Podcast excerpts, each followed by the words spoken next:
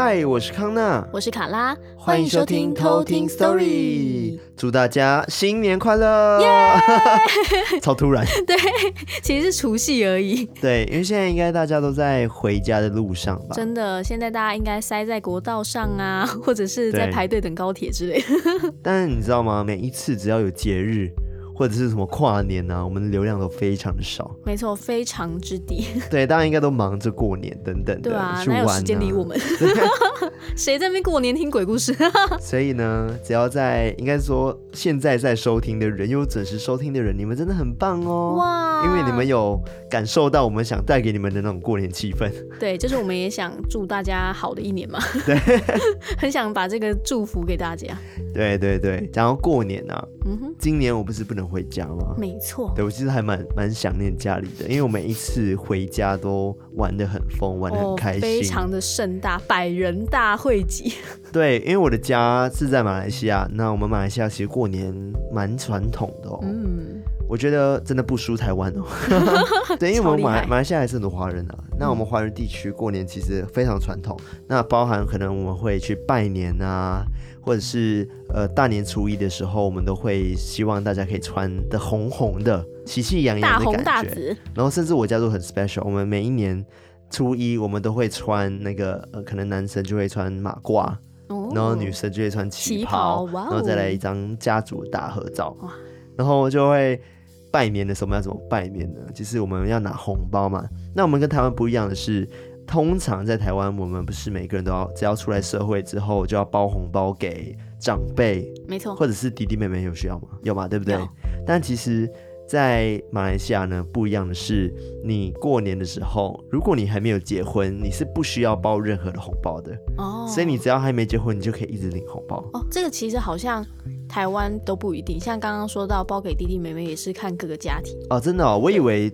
多数好像都是出社会之后就要包红包了。对，感情好不好？对，有的是，哦、对，就有的还说都不用包没关系，然后有的是要女儿出嫁之后，嗯，才开始包。哦，但马来西亚基本上就是出嫁之后、结婚之后才要开始包红包。哦，那在那之前你都可以领红包。哦好像各个家庭都不同，像我的话就是弟弟妹妹姐姐我都会包，全部都包，嗯、然后长辈像阿嬷爸爸妈妈也全部都包 的那种，就是包个喜气的概念，就也没有分说，就是因为阿妈可能就会想说啊，你们不用包啦，就是之后嫁出去再包这样子，嗯嗯、但我们都还是觉得啊，这是一份喜气，然后也想就是传达给他们。我觉得是最重要是那一份心意啦。嗯，对啊。对，毕竟去年大家应该受到疫情的影响，可能会失业啊等等的，嗯、所以我觉得不管要包多少钱这件事情，我是真的觉得不是重点，对而是那份心意真的很重要。嗯，需要一份支持。哎，那我问你哦，你每次在过年的时候，你是怎么去做一个拜年的动作？比如说，爸爸妈妈不是会包红包给你吗？对，会吗？现在还会吗？对，对，而且我们很好玩，就是。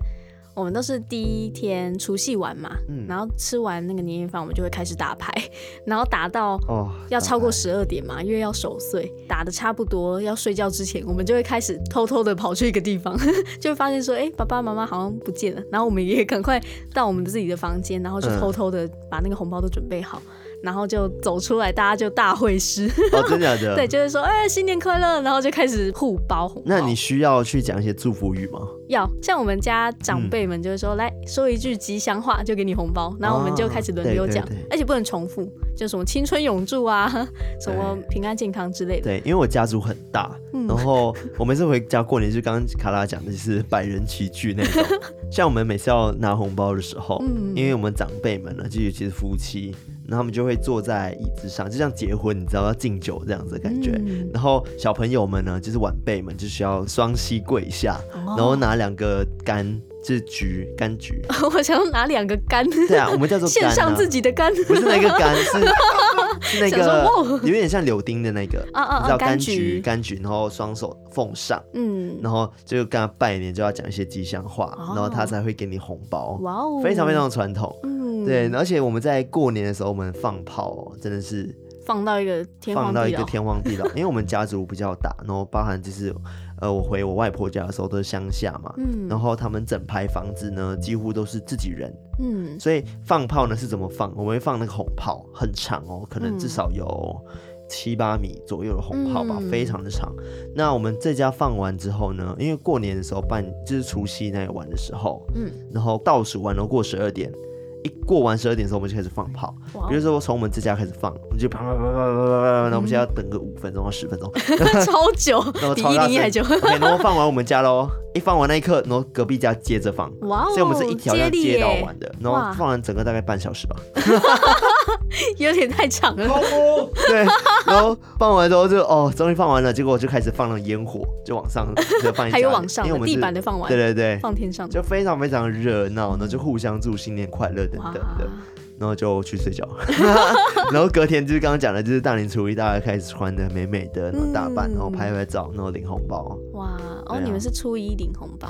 对啊，我们初一领红包，甚至是只要过完十二点，就有人开始发红包了。嗯，对，所以让我们初二更有趣，就是真是，我觉得我家族的过年已经算是非常非常好玩的那种，已经宿营化，对，完全宿营。我每次过年都觉得我像回去宿营一样，因为我们家呢，好像是初二晚上的时候，因为我刚刚讲说我们整排都是自己人，嗯，所以我看阿姨啊、我妈的表姐啊等等的，就是亲戚们，他们就会主办一场游戏。嗯，那这个游戏呢，可能是抽奖，或者是嗯、呃、比赛，嗯，然后比赛有包含拔河，我听到拔河真的是 笑死。对，卡拉应该有，对，卡拉应该有看过我们家族以前的影片，那个影片真的是拔河的那个声势浩大，而且还要分好几队，对，好几队，我们大概分成四组，然后一组大概有十几个人这样子，然后超可怕，然后就是还要选队长，然后队长赢的话，他去领红包，领每个整队的红包这样子，超好玩的，然后最后还有打水仗。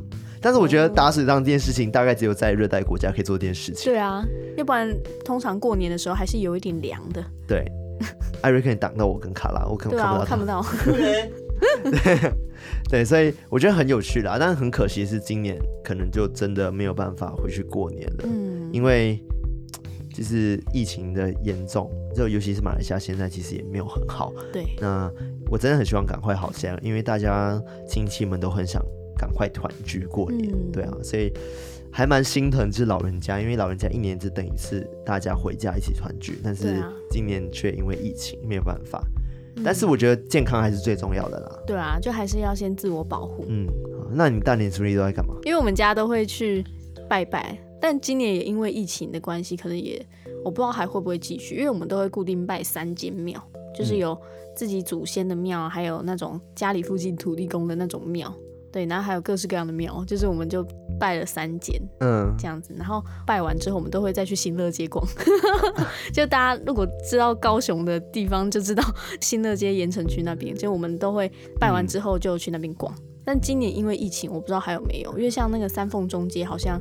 好像也被关了，我就觉得你说它是有点像是年货大街的感觉吗？对，就是那个年货大街，然后可能今年也会没有办法继续办这样子，就觉得很可惜，嗯，对吧？不然我都很期待，就是哇，可以去逛那个年货大街，虽然不一定会买一大堆东西，但就是觉得去逛那里超好玩。我觉得是跟家人一起逛这件事情是很幸福的一件事。嗯、对啊，对啊，就是整个童年回忆，你知道吗？嗯，我也很期待回去打麻将啊。但我这次可能只能跟狗打，两个人在扑克牌那边玩。你可以线上玩那个线上麻将 啊，就缺少了那种摸牌的感觉。对啊，就是喜欢摸个。我真的过年真的超期待去打麻将，打到一个天荒地老这样子。很期待的行程，我们家也就是每次过年就是理直气壮的打到天荒地老，平常都没有这个机会。那你们会放炮竹吗？我们家以前会，就以前都在那个。巷口的那个干妈店都可以买到那种鞭炮，而且各式各样都有。哦、对对对，然后我们家以前都会去买，但现在就长大了，对，长大了，然后可能也没有地方可以放。然后就觉得说还是不要造成空屋好了，所以我们就都没有放。因为我还蛮庆幸，就是我小时候有经历过这样子放炮的童年。因为我现在看我的，其实可能表弟表妹就更小一辈的，然后可能现在才十岁以下的，嗯、他们并没有这样子的经历过这个。对，他们那一代大概就是玩电子产品，然后真的就是玩手机。对，应该是说我这一代的小朋友比较多，所以刚好大家父母都会去买一些鞭炮，嗯、然后烟火等等。所以我小时候真的是玩的很开心。就是晚上一出去就是开始放炮啊，然后你知道有一种炮叫做什么？爆爆，啵啵是什么？在马来西亚叫啵啵。那马来西亚人应该就知道啊，它就是一个丢在地上会爆掉的。哦，我们叫甩炮。啊，你们叫甩炮，不叫啵啵。它的外面的盒子叫 pop pop。哦，pop pop pop pop。那我们马来西亚腔是啵啵。我们叫甩炮，我也超好玩啊。而且那个有些甩的很可恶，就是甩了然后没有爆。我最喜欢丢人家脚啊。就是就是像你这么坏的。对，真的很好玩的。有些回想起来过年，还有那种什么蝴蝶炮，就是飞上去。对，它就只有这样子。我们叫蜜蜂炮，差不多。都是蜜蜂、蝴蝶系列，昆虫类的。对，昆虫系列。老鼠炮啊，对，还有什么蛇炮？你知道蛇炮吗？我不知道。你知道蛇炮？它就像蛇一样会变出一整条吗？不是，它就是在地板，然后它很臭，就是你点它就会冒很多那个颜色的烟，然后就会很臭，然后就很像大便这样，然后就啊，对对对对对对，我那我知道，是 这样子，然后持续了一段时间，然后它洗了之后就就像个大便。然后还有什么冲天炮啊什么的，真的是一大堆，好怀念，真的是很美好的回忆耶。而且我还放过一个 降落伞，它超可爱，就是我知道，啾然后啪，那几个小 小降落伞这样掉下来，超可爱的。现在好像真的很少见到人在放炮。对，我回家的时候好像也都没有再看到有卖。我真是忘记是从哪一年开始我就没有再玩了。就是我们慢慢长大的时候，从可能喝那个果汁，然后开始喝酒这件事情。没有，我还是喝果汁。啊真的，就是喝。以前我们是亲戚们，就是我的同辈，就是表姐表弟他们一起就喝果汁。那现在开始变喝酒，对，然后有个阶段就开始聊一些感情的事情。那现在就开始聊婚姻婚事这样子。真的是大家都长大了。都回不去了，现在回想起来真的好难过，也不是好难过，就是一个感慨，感慨。对啊，而且你今年又没有办法回家，对，感触更深。因为我觉得人慢慢长大之后，大家都有自己的事业跟自己的生活要发展，变成最后相聚在一起的时间真的是越来越少了。所以真的，每当有这种机会的时候，我都会很想赶快回去，因为你不知道下次还有没有下次，你知道吗？真的会这样子，因为老人家也真的都老了，嗯，所以。如果是台湾的朋友们，你们有回家过年的话，一定要好好的去享受跟珍惜过年的感觉。真的，真的欢天喜气的感觉，因为你不知道什么时候疫情会爆发，那让你们没有办法团聚。嗯，对啊，开始变沉重，对，开始变沉重。好，回到我们今天的故事。对，所以今天故事是跟过年有关吗？没错，真的，真的有偷听课投稿，嗯、就是。过年的故事，但是因为今年过年还没过嘛，嗯、所以就是去年过年发生的故事。对我看到说，哎、欸，去年过年怎样，我就想说啊，就这篇。这个故事其实算是他们出去拜年的时候发生的故事。哦、嗯，对，好啊，那我们就来听过年的故事喽。那我们接下来就来偷听 story。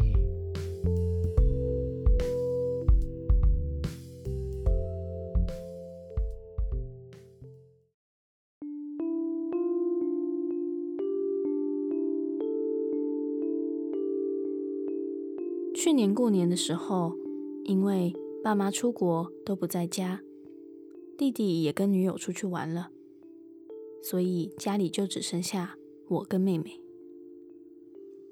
我们想说待在家也是无聊，我们就一起跟着我男友到屏东找男友的阿姨拜年。因为是临时出门，所以我们也没有提前订房。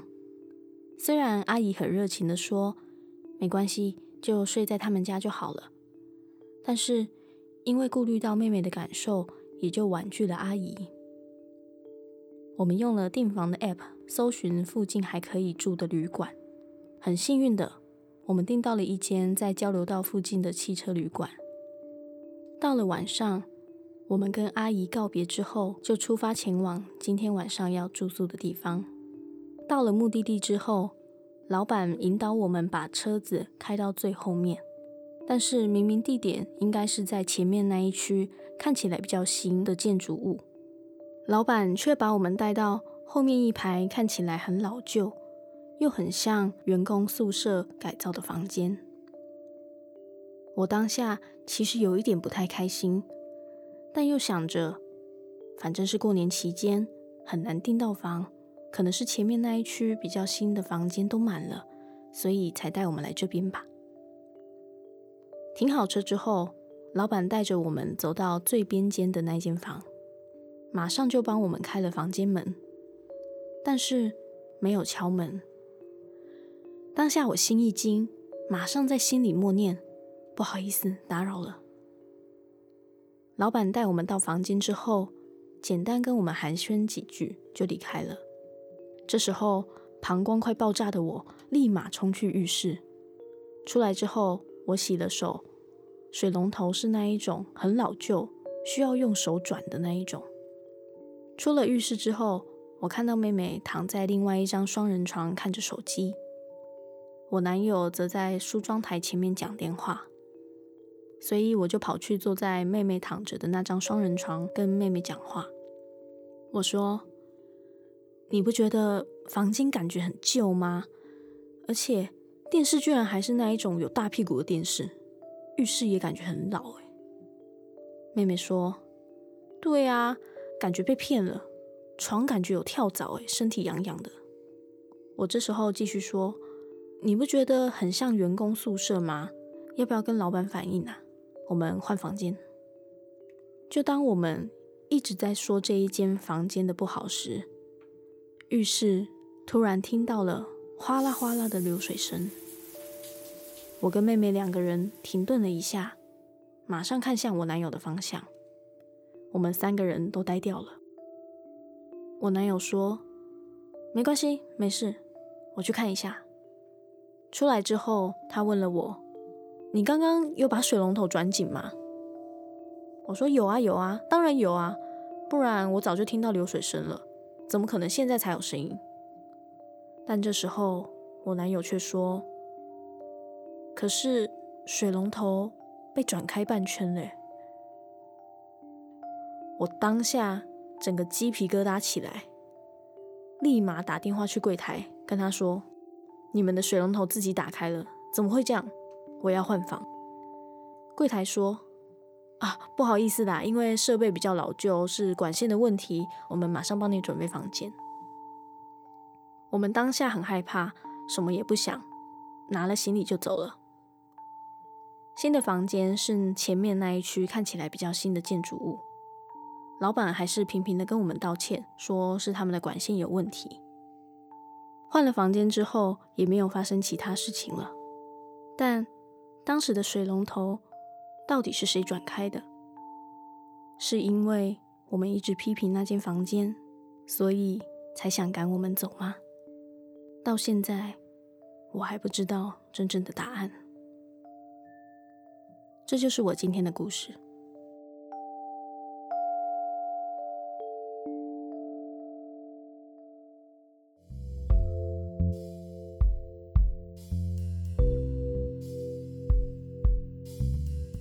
突然间觉得，这个应该不算过年的故事吧？是啊，它是过年期间发生的。哦，过年期间发生的故事。对啊，他就是出去拜年的时候，就先寄住在。那个汽车旅馆那边，对，但是我觉得他犯了一个禁忌，大家都知道的禁忌，没有敲门，对，直接开门进去这件事情，对，所以他当时 老板没有敲门的时候，他就惊慌，对，然后赶快在心里关门子敲门，不好意思，不好意思打扰，对，关门再敲一次，我们重来，没用哦，他说我你已经冒犯到我了，但是据说就是还可以继续赶快冲水嘛，这件事情，就是你如果忘记敲门的话，你可以进到房间。把鞋子乱踢乱丢，然后再去厕所，然后冲下水，这样也是算是跟他们说，哎、欸，我们来了。对，可以跟他进去的时候，或者是讲说，哦，不好意思，借住几天。嗯嗯，我觉得这样也是 OK 的啦。哦。对，如果你下次遇到来不及敲门，敲门的忘记的时候，对，就赶快把鞋子乱踢，是这样吗？没有，应该是说先进去，然后心里默念说：“哦，不好意思，我们刚忘记敲门了。”嗯，我觉得这样就 OK 了。所以如果重开是 OK 的吗？嗯、就是应该没用吧？已经开了，对，他们已经想说，嗯，我觉得水龙头扭开这件事情其实也蛮神奇的。对啊，我记得，嗯，你是不是也有这样的故事？对啊，就是第一集好像也是第二集。对啊，怎么你好像都发生过？而且我还是旧式的水龙头、啊。对，它也是旧式的，转的那一种。对啊，对，跟你的同款呢，会不会？真的是管线问题啊！最好是管线问题，怎么可能？对，而且他说他那个水龙头已经转开半圈了，嗯、整个是要转才会打开的。那就是有人开。对啊，而且主角 Amber 这边自己也印象很深刻，是他一定有把水龙头转紧。嗯，对，结果还是唰的打开。还是他其实跟我一样健忘，其实对，我很常会以为，我很常会把水龙头开着呢就忘记了。有这件事情，我想说你老人痴呆。对，有时候我我就开了水龙头，然后我就走掉了，然后我就回来之后问说：“哎、欸，谁开的水龙头？”没有关，就是你我自己。我那边谁不开水龙头？就是你。我是觉得我是不是老人痴呆了？这个地球杀手。好了，如果讲到过年这件事情的话，其实过年有很多的一些习俗跟文化嘛，对不对？对啊。一些传说。没错没错，相信大家也知道说除夕的话会有什么样子的除夕故事。我知道年。年兽、嗯、这个就是要放炮吓走他这件事情，没错没错。但还有其他版本吗？有，还有很多一大堆说法跟版本。我现在已经蓄势待发。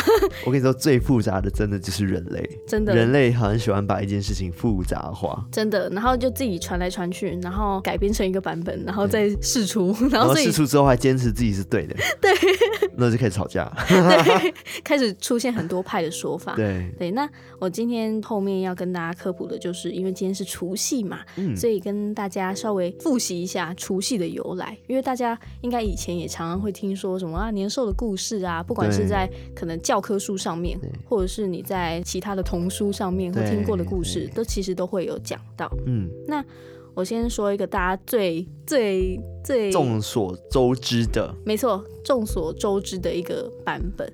就是相传中国古时候有一种怪兽叫做年，年，它常年会深居在海里面，嗯，然后到除夕这一天就会爬上岸，想要去吃人，嗯，所以村里大大小小都会逃往深山去躲避年兽的伤害，嗯，那有一年的除夕，桃花村的人们，就是它还有一个村落的名字，对，桃花村的人们正在山上避难，这时候村外来了一个乞讨的老人。嗯，然后因为这时候乡亲们都很忙啊，就是忙着要把窗户啊都封起来，然后把门都锁起来，然后有的也在收拾行李啊，有的在牵牛赶羊，到处都是人仰马翻这样子，然后都没有人有空去关心这位乞讨的老人。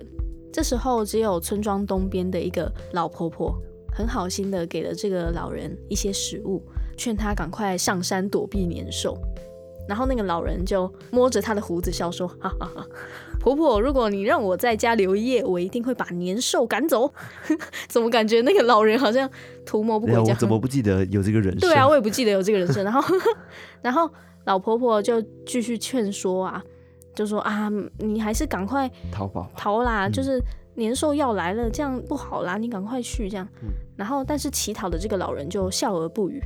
婆婆就先不理他，就只好独自先上山避难了。嗯，到了半夜的时候，年兽就闯进村子里面。他发现那个老婆婆的家门口贴着大红纸，然后屋内都灯火通明。嗯，然后院内传来了啪啪砰砰的炸响声。嗯，然后年兽就觉得很可怕，然后不敢往前，所以才会有一个习俗是说，原来年兽最怕的是红色、跟火光、跟那个。炸鞭炮那个响声哦，然后婆婆的家门大开，只看到在院子里面的老人，他身穿着红袍在哈哈大笑，然后年兽看到大惊失色，就 就狼狈的逃跑了。什么红红东西？对，怎么哇？怎么有一个红红东西在笑？然后他就跑走了。嗯，那第二天是初一嘛，避难回来的人们看到说。村里面，哎，怎么都安然无恙？因为他们之前好几年，就是每年这个时候，那个年兽都会把他们的村庄整个都摧毁掉，嗯、所以他们都很害怕。结果今年都没事，他们就觉得很惊奇。好累哦，每年都要重建村庄。对，他可能到年尾总算盖好了，然后年兽一来又又被打爆这样子，然后这时候老婆婆她才恍然大悟。赶快跟乡亲说，哎、欸，就是有那个老人跟我们说，门上可以贴红纸啊，院子里面可以放一些鞭炮，可以就是吓跑年兽这样子。嗯，所以初一这一天，乡亲们都觉得非常的开心，就纷纷换上新衣新帽，到亲友家道喜问好。所以这件事情也很快的就在周边的村子里面传开，哦、大家都知道怎么驱赶年兽。嗯，所以每年除夕大家都会就是贴春联呐、啊，然后放爆竹或鞭炮，然后每一个家里面都是灯火通明，嗯、然后守岁。嗯，然后初一一大早还要去跟亲朋好友道喜问好。嗯，就变成了今天的这样子的传统。这样们道喜是这样哦。就是活下来了，我活下来了。哦，你也活着啊！太好了，太好了，这样应该是对那时候的时空应该是这样子，就是大家很庆幸大家还能活下来，所以所以其实他们可能几年前也是这样子，嗯、就是说啊，好险你还活着，你在哪一个山头？你去哪里避难？哦，我下次也去哪里 之类的。只是现在大家都很开心，嗯、就是大家都可以活下来。嗯、那还有另外一个说法，嗯，就是传说古代有一只四脚四足的恶兽。叫做蝇，蝇，除夕的那个夕。哦，每当大雪封山的时候，蝇就会到附近的村庄去找食物，都想要吃人，所以大家一样都会躲避到附近的竹林里面避难。嗯，那中间就是一样会贴春联啊等等的，就是会发现说啊，就是蝇它会怕这些东西。但是这个版本比较不一样的是，提出这个方案的是一个小朋友，然后他这个聪明的孩子就叫年。哦，他叫做年。所以老百姓为了感谢跟纪念说，说哦，在这一天除掉了这个怪兽戏，嗯、所以就把对，就这一天就叫做除夕，哦、然后把新年的第一天叫做过年。哦，对，就是为了要感谢这位叫做年的聪明小朋友，对，然后跟除掉这只戏，所以才会有这两天的名字。嗯嗯、对，这个是另外一个版本。嗯，那也有一个说法是说，系跟年兽就是他们两个其实是同一个品种的怪物，只是他们的性别不同，跟凤凰的那个概念很相似，就是雄性是凤，那雌性是凰这样子。嗯那年跟系就是雄性的话就叫做年，嗯，那个雌性的怪物就叫做蝇。哦，对，所以其实这两个怪物应该是同一种品种，嗯、只是性别不同而已。可是，在讲戏的故事的时候，年居然是一个少年。对，他就是一个少年，我不知道就是这个到底是怎么流传，就是可以口耳相传到这样，也不确定说哪一个版本才是对的，嗯、但就是有这样子的说法，然后也跟大家说。那还有其中有很多不同的版本的一些小细节，像有人说、嗯、这些年兽啊，或者是戏，他们都非常喜欢吃肉，就是不管是那种飞禽走兽。就是那种动物啊，或者是虫类，就是他们都喜欢吃。嗯、然后人类也是一种，嗯，但是他们一天换一种口味，所以他们每次到那个过年的这一天的时候，就是他们要吃人的这一天，哦、所以就轮刚好轮到就是要吃人，所以他才会来吃人。哦、对，这是有几个不同的小对超小细节的说法。到底是谁传出来的？对啊，到底是谁 去传出这些故事的？对，那它也有几个像是年关的说法，嗯，因为有人把这个年兽肆虐的这个晚上，嗯，视作一个关口来熬，就是只要熬过这个关口就 OK 了。所以我们常常都会有个说法是，只要熬过这个年关，就一切 OK 这样子，哦、就也是有这样的由来。嗯，那刚刚有提到说，我们除夕还有做一个动作是守岁嘛？对，那守岁它其实也有超级无敌多的传说哦，是跟也是要守至村庄有关系吗？有点像，嗯，大家就是守着，也是年兽肆虐的这个夜晚这样子。嗯、那最常听说的一个传说就是，年兽在除夕的这个时候来村庄肆虐嘛。嗯、那大家为了消磨时光，就会一家人团聚交谈。然后就祈求平安度过这一夜，所以就有了团圆饭。所以就对，所以才会吃团圆饭，因为可能是他们的最后一餐这样子。哦、就说啊，也不知道能不能就活过下一餐，所以他们这一餐都会准备的特别丰盛，手牵手一起度过。对，然后手牵手一起度过，之后时间一长，就慢慢演变成就是现在这样熬年守岁的习俗。嗯嗯、那有第二个传说是熬夜守岁是为了迎接灶王奶奶。灶王奶奶，嗯，这个灶王奶奶其实是玉皇大帝的小女儿。那她因为知道说百姓都非常的疾苦，嗯，所以她常常就是用回娘家的名义去探亲，就是回到阳间去探亲，嗯，然后她就会从天上带很多吃的啊、喝的、穿的回来分给大家，嗯，那她其实从一月二十三号开始，她就会慢慢的收集各种年夜饭的东西，嗯，直到除夕这一天才收齐，然后送给大家。所以他才会在这一天连夜赶回人间。哦，大家守岁也都是为了迎接他回来，带年夜饭回来给他们。超感人的。对，这是其中一个说法。嗯，那还有一种说法是，守岁是为了驱走邪瘟病疫。哇哦，跟现在有点像，就是去驱赶瘟疫的概念。因为传说这些邪魔啊，跟这些瘟疫的病毒很害怕灯光跟火光。所以人们都会觉得说，在除夕这一天，灯火通明啊，放鞭炮，嗯、就是为了驱走对人们不利的这些瘟疫或病疫。哦、我想说，熬夜不是身体会更不好吗？对啊，其实这是吸引病毒上升嘛。对，结果是为了就是要驱赶瘟疫这样子。嗯嗯，那其实现在那个疫情的关系，也很适合大家守岁呢，是这样子吗？如果是依照这个逻辑的话，对。但是我觉得你刚刚讲的这些，他们都是有一种心态，就是团结这件事情。对，就是嗯，真的也是像刚刚我们讲的一样，把握了时间，就大家赶快传远，嗯，因为也不知道下一次是什么时候。嗯。挺好的，真的。那其实守岁还有一个说法是，它有另外一个称呼叫做熬年，就是熬汤的那个熬，然后熬年。嗯。那因为民间有这样一个传说，是相传很久以前，上天感念人间疾苦，所以在大年三十的时候，就是一月三十号的时候，打开天门，向人间撒发那些金银财宝。这时候地上的石头都会变成金银财宝。但他们要求说，人不能贪心，要把见到的金银财宝放到屋子里面，嗯，然后你要到天亮了之后才可以开门。哦，那时候在一个村庄中有住着一对兄弟，那哥哥他就比较贪婪一点，嗯，弟弟就比较忠厚善良。那一年除夕的时候，兄弟俩他们都在家里面等待那个天门开，嗯，就是金银财宝会来，但他们等了很久，哥哥就觉得很不耐烦，想说，哼。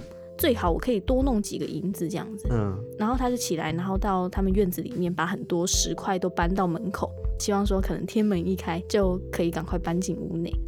但是弟弟这时候就非常心平气和的等待，终于天门开了之后，院中的石块果然全部都变成了金银财宝。哦，这时候哥哥就冲出房门，然后把大多数的金银财宝全部都搬到自己的房间里面，嗯，然后弟弟就只有搬了一些，然后放在篮子里面。哥哥这时候就觉得很开心呐、啊，就想说啊，满屋的金银财宝，心花怒放，然后就开始在等待天亮。但是等着等着，就天一直都不亮，然后哥哥就等得很不耐烦，嗯、所以他就不顾说天亮才可以开门的这个规矩，他就赶快跑到院子里面看天上，看有没有亮这样子。但是因为他这么做了，所以对打破规矩，所以他回到房子里面就发现所有的金银财宝又变回了十块。嗯。但弟弟就很有耐心的等到天亮，就打开了篮子之后，就是都是金银财宝。哦，对，这个好像那种伊索寓言之类的。对，对，这好像寓言故事。对啊，所以后来就是像哥哥这样贪婪的人越来越多。嗯，那上天为了处罚人类，就再也不开天门了。但是有些人都还是会存着侥幸的心理，想说啊，会不会这个天门还是会打开？所以就会像这样熬年等待着。慢慢的就是这样的习俗就被继承下来，所以守岁也是这些贪婪的人们正在熬年等待这个天门打开，会有金银财宝。哦，这是一种说法。对，因为我以前也会熬夜，就是守岁这件事情。嗯，但。那时候可能就是小朋友吧，大家觉得熬夜是一件很难得的事情，我就只能在过年的时候 熬夜。真的，我们就理直气壮打牌打到天亮哦，爽！我记得那时候我们是玩什么？玩拼图哦，拼图可哦，一千块拼图，那结果拼不到一半就睡了，太累了，太累了，越拼越累。不到那个，所以后来还是放弃，还是好好去睡觉。而且现在长大回想以前会熬夜这件事情，就觉得。天哪，以前好傻哦！有的睡觉不好好睡，嗯、真的。现在睡觉的时间都都好少哦。对啊，只想好好赶快的过年就好好休息一下。以前觉得哇，熬夜好好玩哦，哇，啊、难得哎。现在就说好好累哦，可以睡了吗？突然间理解大人为什么叫小孩子去睡觉这件事情。对啊，因为真的可以感受到超级累。嗯、真的还是赶快睡啦。那。压岁钱的由来你知道吗？我不知道。现在是一个 超级无敌大科普，就是所有过年除夕小趣事。所以压岁钱不会也是跟什么怪兽有关吗？对，真的吗？有有一种怪兽叫做拿钱砸他，真的吗？拿钱砸我，我也是神兽。没有，就是有一种神兽叫做岁，哦，就是岁数的那个岁。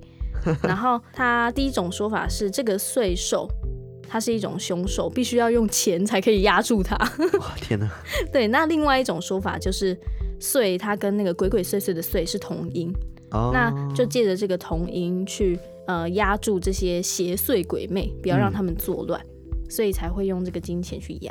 干嘛用金钱呢、啊？对啊，还是钱其实代表说发的意思，就是一个旺的意思。嗯，这个还有一个说法是为什么要用钱呢？嗯、它其实源自于古代的一个押金的概念。嗯哼，对，就是那时候可能年兽或者是其他的怪物来侵扰的时候，除了用炮竹啊去驱赶他们之外，也会拿一些好吃的东西，就是安慰小朋友。嗯，那这个动作也是押金，但是过了好几年之后，慢慢演变成就是用货币去取代食物哦，所以才会有押金钱这个东西出现在宋代的时候。哦、那根据一些史料记载，以前王少子南害，就因为被坏人背走，然后在途中惊呼，嗯、就是啊，我被掳走了，然后才被黄车所救。然后当时的皇帝宋神宗就赐了他一个押金金溪钱，然后才发展为压岁钱这样子。哦、对，就是他还有一个一点点历史变化的严格。我以为你要说什么押金是指金又是某只怪兽，我们需要压它。越来越多那种奇怪的、莫名其妙的东西。好，那现在就是要说大家一般不知道的一个说法。就是刚刚讲到的，其实很多都是俗称，可能中国那边流传过来的故事。嗯，那你知道，其实，在台湾本土也有自己的过年由来的故事吗？哦，哇哦，也有自己的故事。对啊，好，我想听。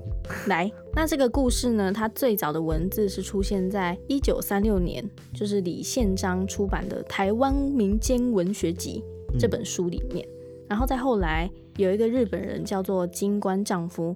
他有编辑一本书，叫做《民俗台湾》，里面也有讨论记载到这个故事。嗯，相传在很久很久以前，台湾人因为特别喜欢祭拜，嗯，就是不管是什么神啊、什么鬼，他都会想去祭祀。尤其像是每逢秋冬的时候，都有一连串去酬谢神明的一些谢冬尾的一些祭典。嗯哼。但是因为忙着祭祀的台湾人都一直忽略在供桌上的一个神灵。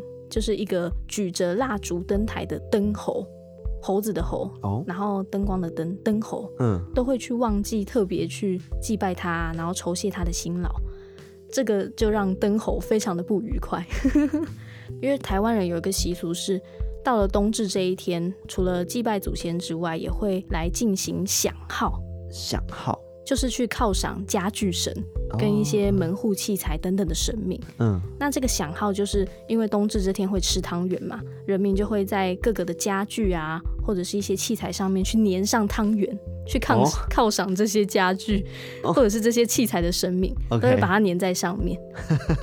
所以那时候台湾人就是唯独没有粘给那个灯猴，所以灯猴就很气。但是大家不是故意的，因为你知道那个油灯其实就是很油，就汤圆粘不上去，你知道吗？所以可能有一些人是他有去粘汤圆，但是会滑下来，但是会滑下来，就是粘不上去。但是灯猴就觉得很气，说奇怪，就是这一群人，对啊，都都不答谢我。然后灯侯他就。特别上奏给天庭那边，就跟玉皇大帝那边告状说：“哎、欸，台湾人都浪费食物啦，都把汤圆拿来玩，而且还粘在窗台，都完全不知感恩 这样子。嗯” 然后玉皇大帝听到就觉得哦很生气，决定要处罚台湾人，所以才发布天旨，说要让台湾岛沉入海底。哦，众神听到之后都觉得相当不可思议，就纷纷的去劝阻，想说啊。要不要先经过查证之后再去处罚？但是这时候玉皇大帝已经心意已决，嗯，就是怎么去劝他都没有效，所以就在年底尾牙的时候，台湾人就进行最后一次酬谢土地公的祭祀。嗯，那土地公就于心不忍，所以告知民间的百姓说啊，台湾岛要沉没了，大家赶快准备。哦，那他另外一方面也会跟观世音菩萨那边求情，请求协助。那这时候天神听到了，也都相聚在天体，跟玉皇大帝那边求情。在人间的台湾百姓都知道说，台湾岛即将要毁灭了，但也不忍说这些众神都受到牵连，所以他们就焚香祭拜，然后把这些众神请回天庭。所以隔天，天神看到民间送神完之后，都缺乏了神灵的庇护，所以就派遣了天兵天将下凡镇守。这时候就成了日后二四送神、二五神下降的由来。哦。那因为台湾人在年关将近的时候，都会虔诚的求神拜佛，嗯，那也有民众在小年夜的时候会祭祀玉皇大帝，嗯，所以玉皇大帝其实也有感受到，有感受到，就是 不管是大家求情啊，或者是观世音菩萨那边求情，嗯，然后也聆听了民间疾苦的声音之后，就决定收回旨意，然后去特赦台湾的百姓。哦，对，但是这时候民间都还不知道，都还是觉得说世界要毁灭了，所以 对，所以百姓们就开始杀鸡杀鸭进行祭祀，嗯，然后也想说就是告别诸神跟祖先，嗯，然后跟家人共进最后的晚餐，哦、所以吃的很丰盛这样子。Okay 而且晚宴之后也把他们的钱财全部分给家人，想说可以在黄泉路上都可以用，所以才会有后面的吃年夜饭、团圆饭、发红包。对，跟发红包这件事情，好有趣哦。对，但是很意想不到的是，天亮之后，台湾都没有沉到海底里面，然后全家人都安然无恙。所以他们又开始焚香酬谢这些神灵庇佑，哦、所以才会有开金这样子的习俗。哦，我以为他会去跟那些小朋友拿回红包，收回。哎、欸、哎，那那个没有了，你回来，我帮你存银行。所以大家才会出门互相看邻居，说：哎、欸，你有没有你有没有平安呐、啊？然后见面互道恭喜。嗯，然后也到庙里面去走走，所以才成了后来的这些拜年跟走春。那。隔日也为了确认娘家那边是否平安，所以就是隔日会再去探访亲戚。嗯，所以我们常常会在初二这一天去探访亲戚，也是这个原因。Okay. 然后到了第四天的时候，就赶快把之前请走的这些众神请回来，所以就变成了初四的驾神，就是接神，把这些神接回来。然后因为第五天就确认说哦，全岛都平安无事哦，所以就开始恢复正常的工作。所以第五天就是开工，哦、就初五开工这样，嗯、就是有一连串的前因后果，都是因为以为要世界毁灭了，好酷，所以才开始有这些习俗的产生。嗯，对，这个就是台湾版本的最后的晚餐，最后的晚餐。好，这不是基督基督教的那个吗？很像台湾版本的。OK，那台湾版本的过年除夕的由来大概是这样子。我觉得很有趣，这一集真是学到蛮多东西的。这个灯猴很好笑，哎，笑他们就是那个汤圆都粘在那边浪费食物。对，有时候听这些来自不同地方的传说，真是蛮酷的。对啊，也没有说哪一种说法是一定对或错，嗯，但就觉得很有趣，就是哎，原来有这样子的来源跟说法。对，对啊，就觉得很好玩。好了，我觉得大家今年过年就是。好好的玩一下，不是我说玩不一定是去很多人的地方，而是可能在家里打打麻将。对，好好的放松，好好的放松啦，对对对。真的，毕竟过年就是要开开心心的。对，然后红包多拿一点哈。对，领好领满，领好领满。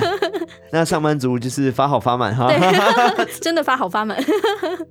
那我们今天科普的关于除夕啊、过年这样子的习俗故事就到这边。嗯好，那喜欢我们节目的话呢，欢迎到我们的 Instagram 跟 Telegram，还有 Apple Podcast，那或者是到我们 Instagram、Telegram，然后去底下去留言，关于自己的单集留言区都可以留言。没错，那就祝大家新年快乐，二零二一年新年快乐，Happy New Year！Yeah! 那我们下次再来偷听 Story，拜拜。